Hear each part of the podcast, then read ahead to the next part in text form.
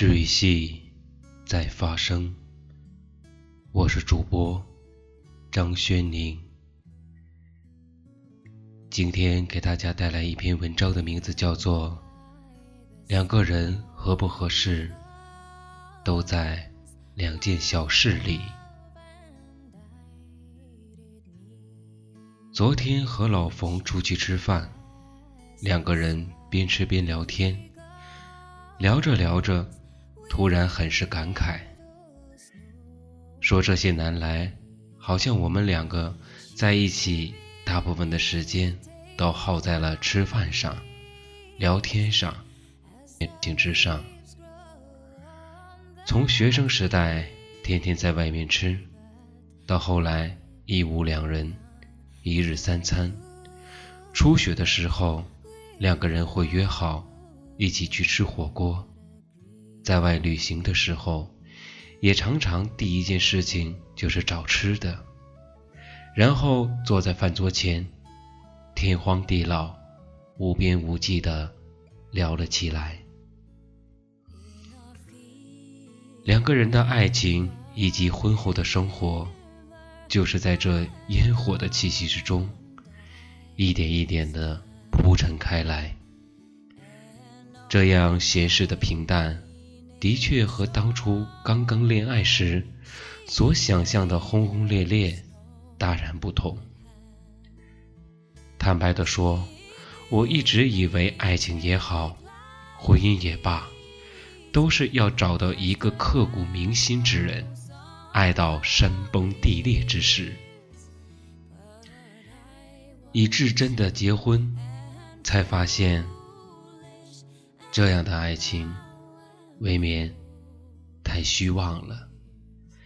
一旦至于婚姻，多半也是失望。然后才渐渐的明白，真正接地气的爱一个人，必须要做的两件事情。一起吃饭，一起聊天。一个真正合适你的人，一定要是聊得来的人。不要以为聊天是一件小事。放眼我们四周，又有多少夫妻能够认真的听完对方的话呢？能找到一个你说什么都有兴趣和你聊下去的人。需要的不是一点点的运气，而不是别烦了，行不行？我想一个人静一静。然后一瞬间，你所有想说的话都沉在了心底。你们之间渐渐的相对无言。知乎上。有这么一个问题：你感到最绝望的一刻是什么？我想了想，不过就是在某一个深夜，你忽然觉得人生清苦，看到躺在身边的人，拥住他，想说一两句话，他抬了抬手，扫开了你的肩膀，回了一句。几点了还不让人睡觉？漫天的星辰，月落乌啼，灯火明灭，人生寂寥，孤独的可怕，而不是我不知道你在说什么。真正的相互了解，都是心照不宣的。长时间的不被了解，会淡化彼此的爱，所以越来越多的人已经把聊得来当做爱的回应。不惑之年尚未结婚的王志文参加访谈节目，谈起婚姻问题时，说自己一直没有遇到合适的人。朱军问他什么是合适的人，他答道。能随时随地聊天的人，同样又有赵又廷。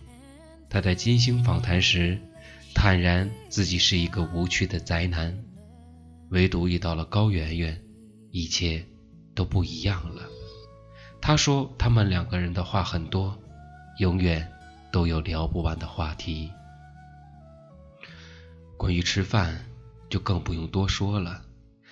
两个彼此相爱而期待的那一点温暖，不就是夜幕降临，黄昏的一盏灯光之下，彼此坐了下来，就着热腾腾的饭菜，吞咽进一天的辛苦奔波。最新的综艺节目《向往的生活》里，何炅和黄磊的生活在远离城市喧嚣的偏远乡村，每天都为一顿饭而忙碌。他们最开心的时刻就是老友的到访，他们端自己拿手的菜，和朋友酣畅淋漓地聊了起来。时光就在那一个小小的院落里变得很慢，很慢。慢到只剩下两件事：吃饭、聊天。看节目的时候，我一直在想，什么是何炅和黄磊向往的生活呢？后来终于明白了，大部分人一生所求，不就是能够开开心心的吃饭，有人听听自己的心事吗？就像黄磊在节目里所说的那样，年轻的时候。总以为啊，爱情啊，生活呀，都是么么哒，萌萌的。后来才发现，如果两个人只有么么哒，那么日子一定得过得疙疙瘩瘩。真正过日子，一定是要找的能够聊天的、能够吃饭的人在一起。我想，这也是黄磊和孙俪这么多年始终幸福的原因。他们真正懂得什么是婚姻。什么是生活？我们最怕的是一生孤独，我们最怕的是无人相知。一个能够一起吃饭的人，是最长情的人；一个能够聊得来的人，是最好的知己。尼采曾经说：“婚姻生活犹如长期的对话。”当你要迈进婚姻生活时，一定要先这样反问自己：你是否能够和这位女子白头偕老时仍谈笑风生？婚姻生活，其余的一切都是短暂的，在一起的生活，大部分的时光都在对话中度过。所以，能够找到一个一起吃饭、聊天的人。这是婚姻的最高境界，也是最务实的需求。要不然，我们日夜相对，夜夜同眠，凭什么打发时光？又怎么排遣郁闷？晚上，照旧的闲步，月影交错的小院里，有一个女子拉着男人的手，一双脸上扬起。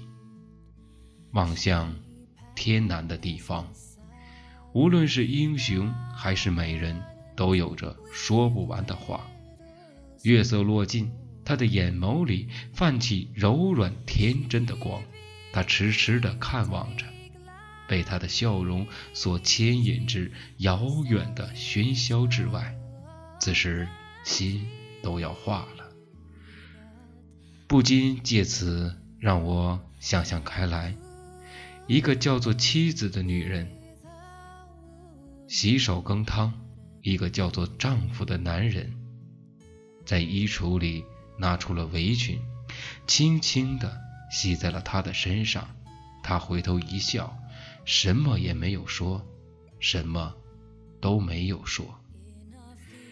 是谁来自珊瑚海中，却在这？昼夜里，厨房与爱，是谁跨过了人来人往，却沉于昼夜谈笑与爱？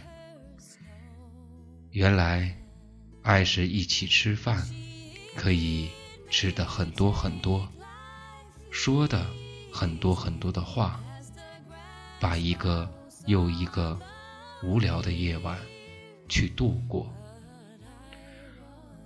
好了，今天分享的这篇文章就讲到这里，希望大家能够喜欢，也希望大家能够通过这篇文章里有所感悟，有所感受，到最后找到一个愿意跟你一起说话、陪你聊天、陪你吃饭、陪你睡觉的人。